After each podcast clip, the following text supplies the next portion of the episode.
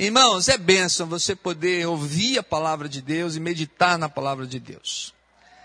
Quando nós fazemos esse estudo do saltério hebreu, nós fazemos uma viagem no meio da poesia, dos cânticos e das meditações que os salmistas tinham em relação à pessoa de Deus. A chave dos salmos é a adoração. Agora, quando nós estudamos esses cânticos, quando nós meditamos nos cânticos, nós descobrimos vários valores e princípios que guiaram as vidas dos salmistas, dos homens de Deus, e que guiam também as nossas vidas nos dias de hoje. Vamos ler hoje, irmãos, o Salmo de número 90. O Salmo de número 90. Então, abra sua Bíblia, compartilhe a sua Bíblia com alguém que está do seu lado, e vamos meditar um pouquinho neste Salmo, o Salmo de número 90.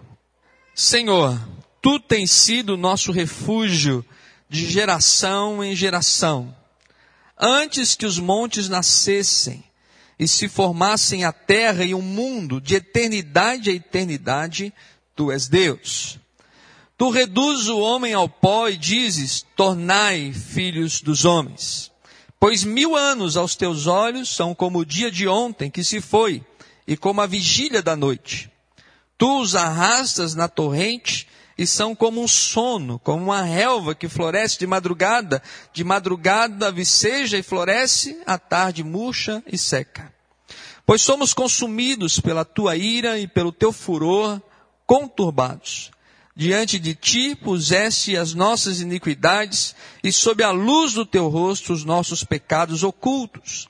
Pois todos os nossos dias se passam na tua ira. Acabam-se os nossos anos como um breve pensamento. Os dias da nossa vida sobem a 70 anos, ou em havendo vigor a 80, neste caso o melhor deles é canseira e enfado, porque tudo passa rapidamente e nós voamos. Quem conhece o poder da tua ira e a tua cólera segundo o temor que te é devido? Ensina-nos a contar os nossos dias para que alcancemos coração sábio. Volta-te, Senhor. Até quando? Tem compaixão dos teus servos. Sacia-nos de manhã com a tua benignidade, para que cantemos de júbilo e nos alegremos todos os nossos dias. Alegra-nos por tantos dias quanto nos tens afligido, por tantos anos quanto suportamos a adversidade. Aos teus servos apareçam as tuas obras e a seus filhos a sua glória seja sobre nós a graça do Senhor nosso Deus. Confirma sobre nós as obras das nossas mãos. Sim, confirma a obra das nossas mãos. Amém. Que Deus nos abençoe e que Deus nos ajude a entender e a compreender os princípios desse salmo. Meus irmãos, este é um salmo escrito por Moisés. Normalmente os salmos bíblicos, a sua maioria, são escritos por Davi, ou por Asaf, ou pelos próprios filhos de Corel, dos cantores do Antigo Testamento. Mas esse salmo em especial é um salmo escrito por Moisés. Talvez o salmo mais antigo de todo o saltério. Para alguns é realmente o mais antigo. E provavelmente Moisés ele escreveu esse salmo já no final da sua vida, porque Moisés ele teve é, uma vida com três ciclos, três ciclos de 40 anos. Ele ficou 40 anos no palácio, vivendo como um príncipe, porque tinha sido é, levado numa cestinha no rio, a filha do faraó o criou como filho, como seu próprio filho, e ele ficou 40 anos sendo instruído, vivendo é, de uma maneira muito boa, comendo do bom e do melhor. Depois ele teve que ir para o deserto, ele fugiu para o deserto, e lá no deserto de Midian ele viveu mais 40 anos aí vivendo na pobreza, e tendo um tempo assim de comunhão com Deus, de intensa reflexão sobre a vida. E depois 40 anos ele guiou o povo de Israel, tirando da terra do Egito e levando para a terra prometida. Alguns dizem que ele ficou 40 anos no palácio, achando que era alguém muito importante. Depois ele ficou 40 anos no deserto achando que era ninguém.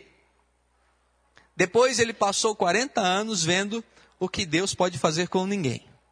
porque ele experimentou todo o poder, toda a graça e toda a ação de Deus sobre a sua vida. Agora, no final da sua vida, ele está vendo e vivendo um tempo em que a incredulidade era muito intensa. O povo desconfiava de Deus, dos valores de Deus. O povo queria voltar para o Egito. O povo queria tirá-lo do poder, eleger um outro capitão para que eles pudessem retornar. Toda a geração que ele viu sair do Egito foi uma geração que morreu no deserto durante aqueles 40 anos, porque eles duvidaram da providência divina. Eram pessoas que viram o poder de Deus lá no, no, diante do faraó, viu o poder de Deus diante das pragas do Egito, a transformação das águas em sangue. Eles viram Deus acompanhando o povo com uma nuvem, com uma coluna de fogo. Eles viram Deus trazer o maná todos os dias. Mas mesmo assim eles eram incrédulos. Eles não confiavam na providência do Senhor. Eles chegaram a fazer um bezerro de ouro para adorarem, porque achavam que Moisés tinha demorado demais lá no Monte Sinai. Então, toda aquela incredulidade daquele povo, Moisés viu morrer no deserto. E aí, então, nesse final, quando essa nova safra do povo judaico está ah, vivendo essa nova geração que vai entrar na terra, que vai possuir a terra, ele então é, escreve este salmo. Nós todos vivemos como se a gente fosse viver para sempre. Ninguém na realidade pensa que vai morrer amanhã. Não é verdade? A gente não vive a vida planejando a nossa morte. A gente vive a vida planejando o futuro, planejando sonhos, conquistas, não é? Comprar algumas coisas, conquistar algumas coisas, ver os filhos crescerem, os filhos casarem, vemos os nossos netos nascerem. Nós não vivemos a vida achando que vamos morrer. Mas nós sabemos, mesmo que a gente não queira admitir muitas vezes, que tem, se tem uma coisa muito certa na nossa vida, essa coisa é a morte. Querendo ou não, nós todos sabemos disso, evitamos pensar no assunto, evitamos falar do assunto. Quando alguém já vem falar alguma coisa, a gente já falou, oh, muda de assunto. Que a gente não quer pensar sobre isso. Mas irmãos, nós deveríamos pensar um pouco mais sobre isso. Hoje eu passei a manhã inteira refletindo nesse salmo fazendo anotações, estudando e pensando sobre ele. O texto-chave, ou o versículo-chave desse salmo, é o versículo de número 12, que diz assim: Senhor, ensina-nos a contar o quê? Vocês sabiam que nós contamos os anos? Nós contamos que a gente tem 10 anos, 20 anos, 30 anos, eu estou fazendo 47 anos hoje. A gente não conta os dias. Mas o salmista menciona quatro vezes nesse salmo que a gente deveria pensar nos nossos dias. Verso 10, verso 14, verso 12. Ele fala sobre a necessidade de você pensar nos seus dias. Será que você tem alguns dias de vida e não um ano? Ah, pastor, vira essa boca para lá. Na realidade, a gente não sabe. Quem que pode dizer se eu vou completar 48? Eu quero completar 48. Se eu pudesse, eu gostaria de completar 108. Eu gostaria de completar 108. Mas na realidade, quando a gente começa a pensar em dias, nós começamos a pensar em uma relação mais íntima e profunda com o nosso Deus e nós precisamos aprender a contar esses dias. Se você soubesse que você fosse morrer daqui sete dias, garanto que você não pensaria em comprar carro. Você não pensaria em comprar algum móvel para casa. Eu não estaria pensando em trocar os pneus do carro. Se eu fosse morrer daqui sete dias e eu soubesse disso, as prioridades não seriam essas coisas. Talvez eu pensasse assim: eu vou ter que pedir perdão para o meu pai. Vou morrer daqui sete dias.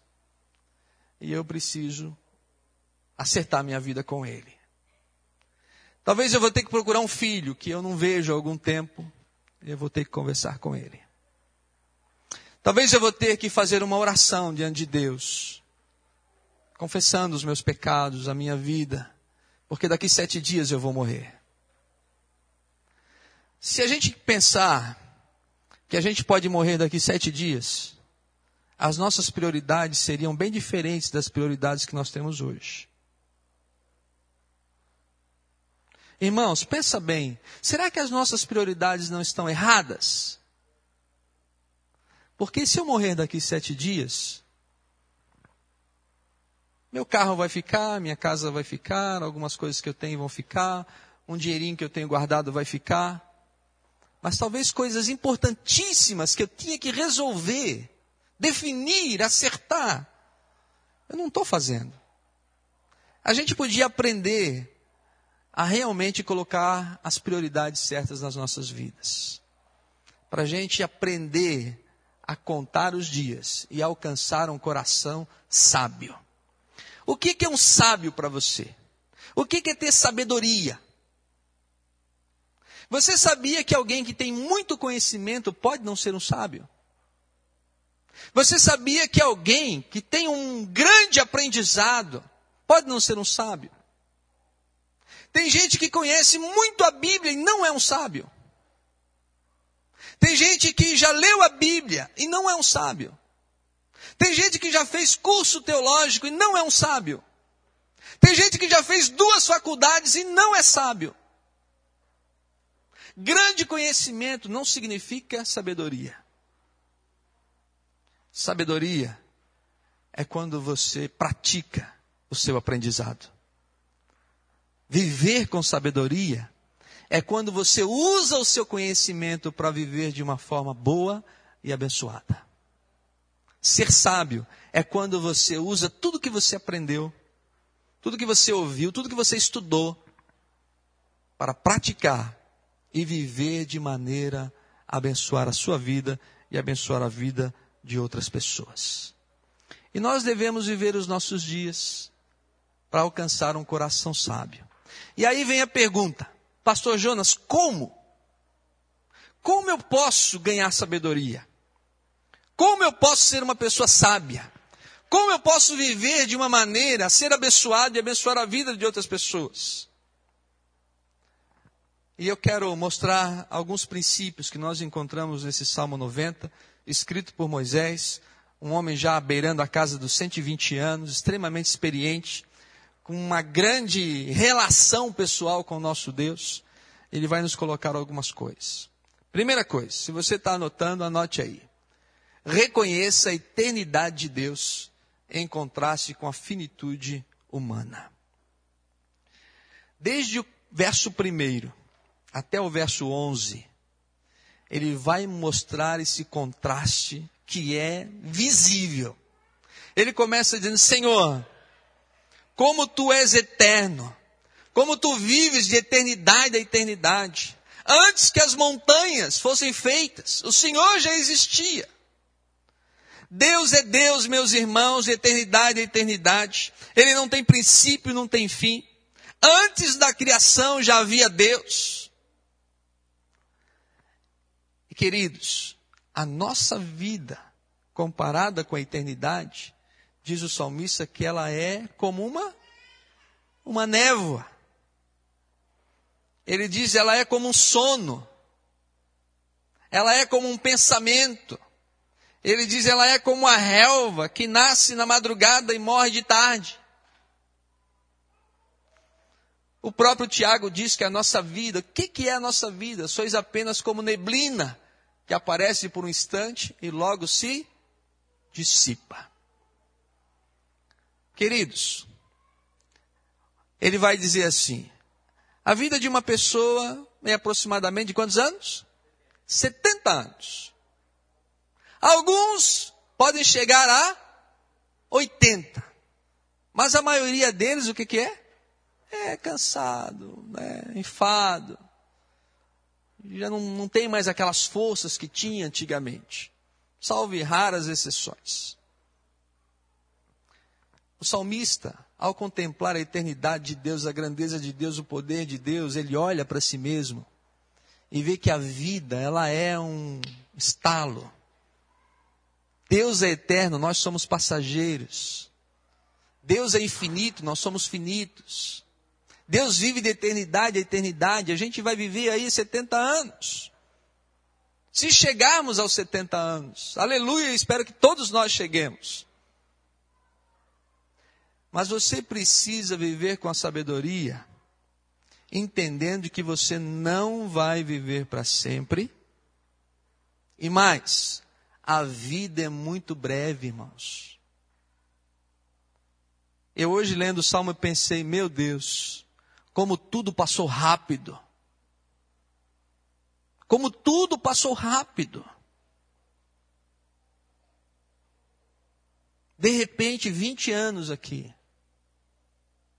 Eu lembro levando a minha esposa para ganhar a Andressa, uma Brasília azul marinho com um problema na buzina. Cada curva que fazia uma buzinada, cada tirada de um carro buzinada. Fomos até a maternidade buzinando. E minha filha já vai fazer 24 anos esse ano. Eu lembro de levar a Thelma para ganhar o Rafael na maternidade aqui no hospital regional. Como tínhamos já a Andressa pequenininha, eu deixei ela na maternidade, fui na casa do meu pai deixar a Andressa. Rapidamente, quando eu voltei no hospital, ela já tinha ganho o Rafael. Ele já estava lá, embaixo da luz. Hoje, já vai fazer 19 anos este ano. Como passa rápido. Como a Jéssica cresceu rapidamente. Como a Ana Luísa já cresceu rapidamente. A gente não tem noção de quanto a nossa vida passa rapidamente e as coisas mais importantes da vida nós não estamos fazendo. As coisas mais importantes da vida não estamos fazendo. Você quer viver com sabedoria? Você precisa compreender a brevidade da vida para valorizar aquilo que realmente é importante. Daqui a alguns anos, se eu partir, vocês vão lembrar de mim. Eu tenho certeza. Mas eu não gostaria que vocês lembrassem de mim pelas construções que nós fizemos juntos. Mas que vocês lembrassem de mim pelos lugares que andamos juntos, orações que fizemos juntos, pelo amor que tivemos uns pelos outros, pelas conversas que tivemos, pelas caminhadas juntos, pelos momentos difíceis que passamos juntos e pelos momentos alegres que passamos juntos. Alguns homens gastam a vida inteira ralando, ralando, para serem bem-sucedidos na vida. Mas quando se tornam bem-sucedidos, descobrem que o que era mais importante era ter sido um bom pai, era ter sido um bom esposo, era ter sido um bom filho. Domingo passado, uma irmã me procurou aqui, o João viu, e ela disse: Pastor Jonas, domingo retrasado, Deus tocou meu coração que eu devia procurar o meu pai. Foi ou não foi? Oito anos que ela não falava com o pai? Oito anos não falava com o pai. E ela estava aqui radiante, feliz. Pastor, procurei o meu pai. Falei com ele, ele me recebeu tão bem. Foi um tempo tão gostoso, tão precioso. Tua vida é tão breve, tão passageira. O que você tem feito para Deus? Para Deus que você tem feito na igreja? O que você tem feito para o Senhor? O que você tem preparado para realmente viver a eternidade com Deus? Começa a pensar um pouquinho na brevidade da vida e começa a valorizar as coisas que realmente são importantes, que realmente valem a pena. Coisas que vão deixar você marcado para sempre, na vida e no coração das pessoas. Primeira coisa, para viver com sabedoria. Ao olhar a eternidade de Deus, veja o quanto a sua vida é passageira. Que viver 70 anos é, ó, rapidinho. Mas Marta está com quantos anos? 78 anos. Foi rápido, não foi, mamãe? Foi rápido. Foi rápido. Segunda coisa, para você viver com sabedoria. Entenda que Deus se ira contra os nossos pecados. Do verso 7 ao verso 11, ele começa a falar da ira de Deus. Da ira de Deus. Que a ira de Deus está sobre nós. Que passamos os nossos dias debaixo da ira de Deus. E aí você fica pensando, o que, que, é isso? O que tem a ver? Por que fala tanto da ira de Deus? Por que fala tanto que Deus parece que fica enfesado, enfurecido com a gente? Mas irmãos, a ira de Deus é santa. A ira de Deus é a manifestação da justiça divina. A ira de Deus é o exercício da vontade de Deus para julgar os pecadores. A ira de Deus e que Moisés se refere é a ira contra o pecado. Ele diz a iniquidade que estava sendo escondida, elas apareceram diante da luz do teu rosto, diz o Salmo 90. A ira divina tem a ver com o fato de que Deus não se agrada dos nossos pecados. Você quer viver com sabedoria? Não se acostume com o pecado. É muito fácil a gente se acostumar com o pecado. A gente peca hoje, não aconteceu nada. Peca amanhã, está tudo beleza. Mas irmãos, o diabo vai comendo pelas bordas vai prendendo a gente. E quando a gente quer se libertar daquele pecado, a gente está preso, aprisionado. Quando percebe, percebe que não está orando mais, não está lendo mais a palavra, já está sem vontade de vir à igreja. Irmão Samuel deu testemunho aqui outro dia. Sente os demônios puxando a gente. Pecado tem gosto de framboesa. Pecado tem gosto de morango com chantilly. Pecado tem gosto de sorvete de coco. Pecado tem gosto de chocolate. É ou não é verdade? Mas o fim dele é amargo. O fim dele é amargo. O ideal é que toda vez que a gente pecasse, a gente tomasse um choque. Pecou. Você sabia que lá em Garopaba tem muito disso? No interior o colono, o fazendeiro, ele coloca um fio elétrico em volta de um cercado onde ele quer que o boi fique. E o boi, quando chega perto do fio elétrico, ele toma um, um guascaço. Você sabia que é uma vez só. E toda vez que ele vai chegando perto dali do fio, ele tem medo de tomar o choque e ele não tenta mais atravessar. E você sabia que depois que o dono viu que o boi tomou o choque, ele desliga a cerca elétrica para não gastar luz? Porque ele sabe que nunca mais o boi vai tocar no fio, porque o boi não sabe que a cerca está desligada. Mas com a gente não é assim. Pecado é gostoso. Agora, se você quer viver com sabedoria, você precisa entender que pecado é uma ação de Satanás contra a nossa vida, contra a nossa existência, que o diabo vem para matar, roubar e destruir. E mais uma vez, como a gente já viu no estudo dos Salmos, é mencionado os pecados ocultos. Moisés fala sobre isso. Aquele que a esposa não vê, aquele que os filhos não veem, aquele que os amigos não percebem, mas você sabe que Deus sabe. Até esses à luz dos olhos de Deus, eles se manifestam. E a gente precisa acertar. Agora, meus irmãos, eu não quero que vocês saiam daqui e vão ali comer um lanche cabisbaixos. Eu sou pecador mesmo, o pastor falou, e eu tenho pecados, eu tenho pecados ocultos, eu faço coisas que nem a minha mulher sabe, eu faço as coisas que nem o meu esposo sabe. Deixa eu te falar uma coisa. Jesus morreu pelos teus pecados. Jesus te deu salvação na cruz. E esse é o motivo para você se alegrar, para você bendizer ao Senhor, glorificar ao Senhor. Você não tem o perdão do pecado se você não confessa.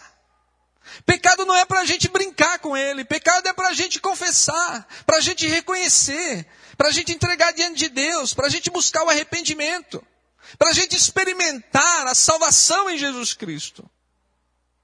Pecado é para ser limpo no sangue de Cristo derramado na cruz. Então não se enrole, confesse, não fique cabisbaixo, arrependa-se. Não viva com a pressão de Satanás sobre a acusação dele. Entregue sua vida totalmente a Jesus e viva, meu irmão. Viver com sabedoria é entender que Deus odeia o pecado, e isso manifesta a ira dele. E Moisés está falando isso porque ele viu que os dez espias que entraram na terra prometida e duvidaram de que Deus iria ajudá-los a conquistar a terra, eles foram mortos. E que toda a geração que duvidou de entrar na terra prometida, que queria voltar para o Egito, foram mortos no deserto durante 40 anos. E Moisés está dizendo: Nós vimos e vivemos debaixo da tua ira durante todos esses dias. E ele está querendo dizer para a geração futura, aquela que vai entrar na terra, que não precisava ser assim. Você entende, irmão? Não precisa ser assim.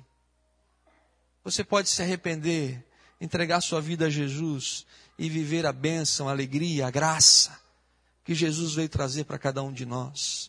Eu quero que você saia daqui vitorioso, alegre, festejando, porque você confessou os seus pecados, se arrependeu, colocou-se diante do Senhor, quebrantou o coração, e Deus te deu a bênção de viver com sabedoria e com graça. Lembre-se,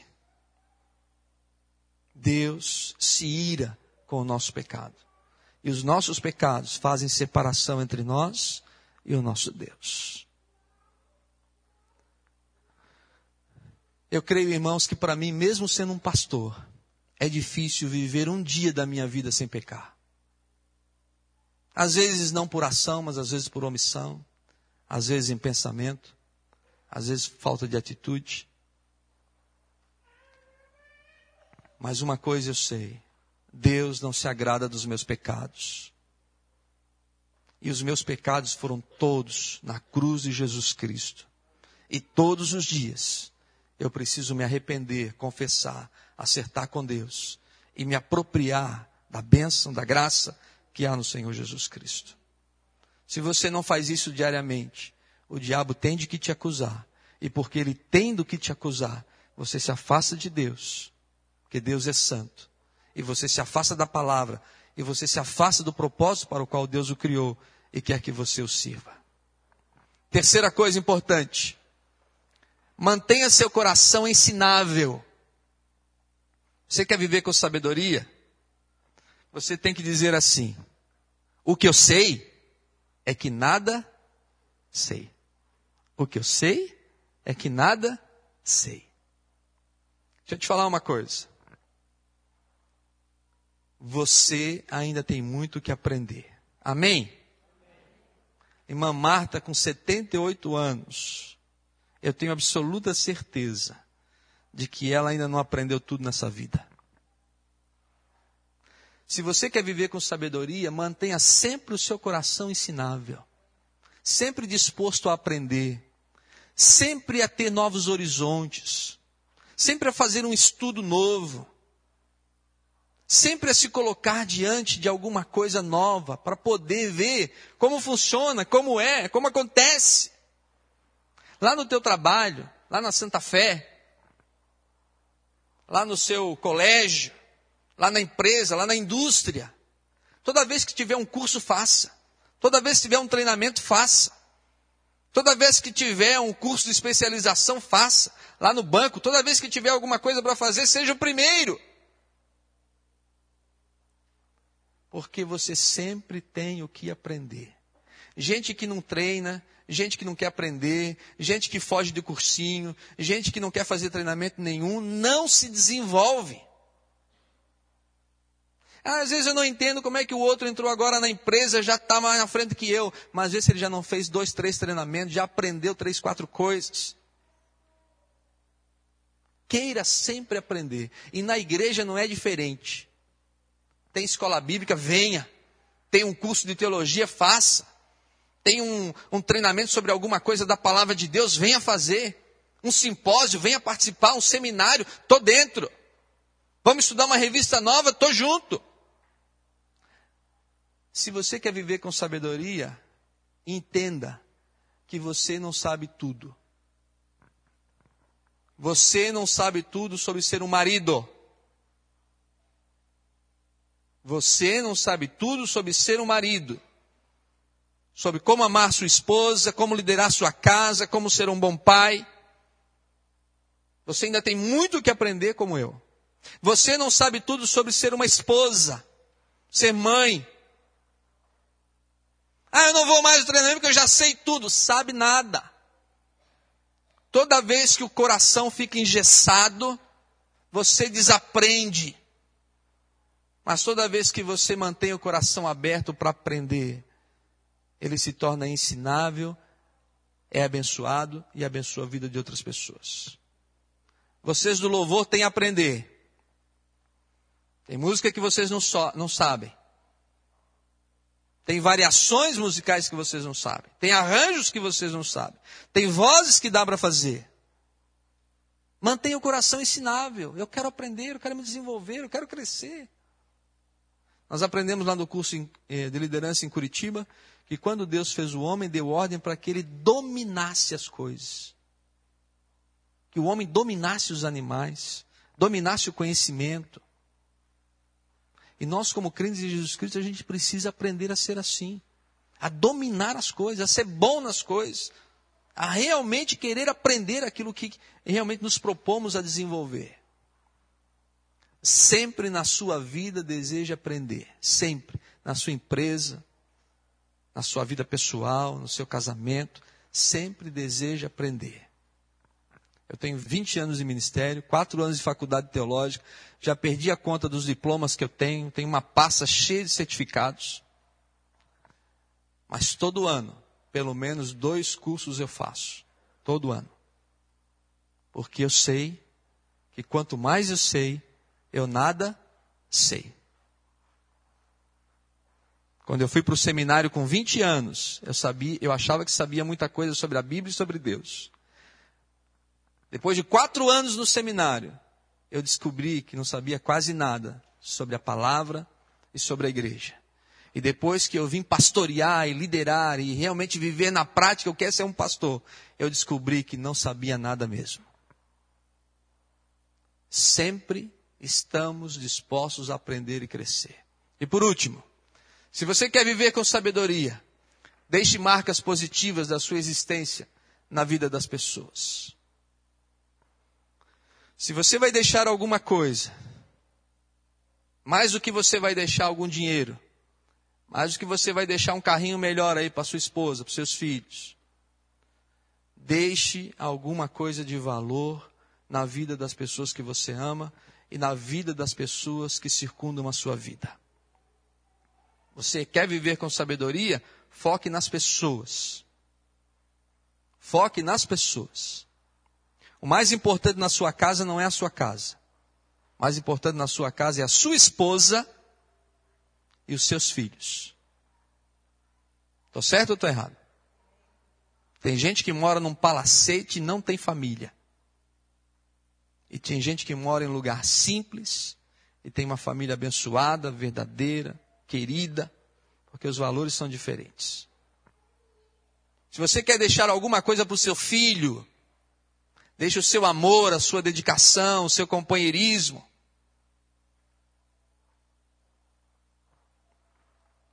Toda vez que eu abro o meu celular, eu desligo o celular. Quando eu ligo o celular, todas as vezes que eu ligo, há vários anos, tem um recado da minha filha. Pai, você é uma pessoa muito especial para mim. Quando eu estava lá na África, o Rafael mandou um recado. Pai, não sabia que eu ia sentir tanto a sua falta. Você é o meu exemplo. Esse é o meu tesouro.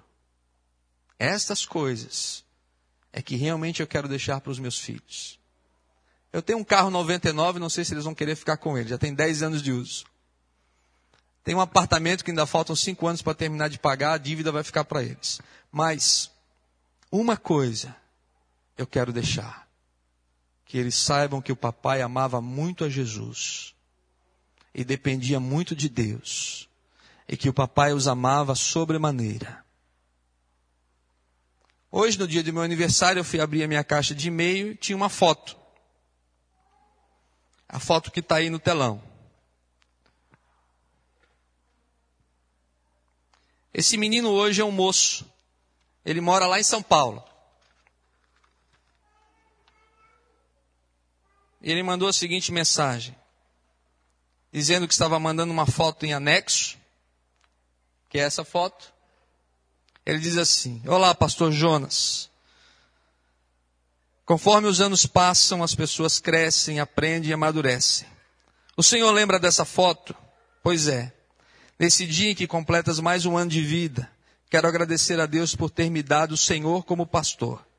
E agradecer a você por todas as vezes que orou por mim e todas as vezes que se preocupou comigo. Você é a peça mais importante na minha vida e no meu caráter. O meu grande sonho é trabalhar ao seu lado um dia que Deus lhe estribe em cada passo que der e direcione sua vida, família e ministério. Feliz aniversário, pastor.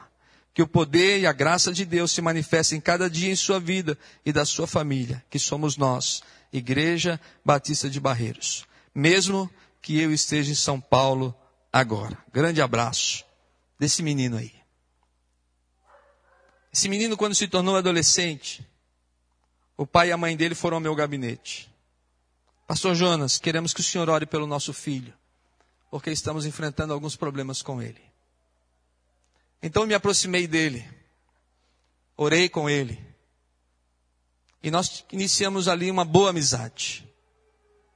E graças a Deus, frequentou nossa casa, foi amigo do nosso filho, e hoje é servo de Deus, trabalhando para o reino. Se você vai deixar alguma coisa para alguém, deixe uma marca na vida dessa pessoa. Uma marca boa, uma marca positiva, uma marca abençoadora, uma marca que faça diferença. Porque muitas pessoas estão morrendo, deixando bons testamentos, boas fortunas, mas não estão deixando nada de valor eterno. Se você quer viver com sabedoria, deixe para as pessoas alguma coisa boa que no dia que eu morrer e você vier aqui, que pode ser daqui a sete dias, ou daqui a um mês, eu vou estar com o Senhor. E eu espero que vocês estejam dizendo assim: o pastor Jonas orou comigo. O pastor Jonas me fez uma visita. Ou o pastor Jonas um dia trouxe uma palavra que eu estava precisando tanto. E assim você também na vida das pessoas, porque eu vou dizer com certeza: vocês já deixaram marcas muito abençoadoras na minha vida. Se você quer viver com sabedoria, deixe marcas de valor no coração das pessoas. Um abraço, um beijo, um carinho. Deixe o seu amor, deixe um conselho. Faça isso de todo o coração. Pastor Toninho é meu amigo. O ano passado ele ligou para mim de manhã cedo, chorando. Foi, morreu um amigo meu, estou indo para aí. Cheguei lá, estava choramingando. Eu tenho certeza que ele não vai esquecer desse dia. Em que o pastor Jonas saiu de Florianópolis para ir lá em Garopaba para estar com ele e dar um abraço. Mas eu tenho absoluta certeza que qualquer dia ou da noite, se eu ligar para ele, chorando, ele vai dizer: estou indo para Florianópolis. Quando você valoriza os relacionamentos e valoriza as pessoas que estão com você, você vai aprender a viver com sabedoria e com graça. Para terminar, qual é o sentido da vida? O sentido da vida é a atitude correta para viver a vida na dependência de Deus. Amém, irmãos? que mais importa para dar sentido à sua vida é viver a sua vida na dependência de um Deus todo-poderoso. Qual é o sentido da vida? Viver na dependência de Deus, entendendo que Ele é eterno e você é frágil e limitado. Entender que você precisa reconhecer que pecado provoca a ira de Deus e você tem que acertar. Entender que tudo nessa vida você precisa aprender, mantenha o seu coração ensinável.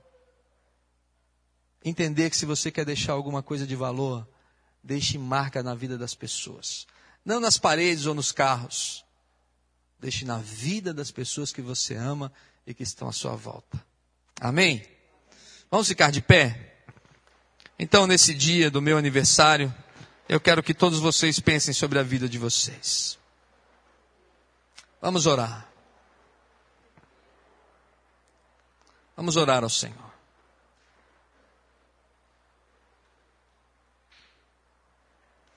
Pai amado, muito obrigado pelos meus irmãos. Muito obrigado, Pai, em nome de Jesus, por cada vida aqui. Senhor, ensina a gente a contar cada dia da nossa vida.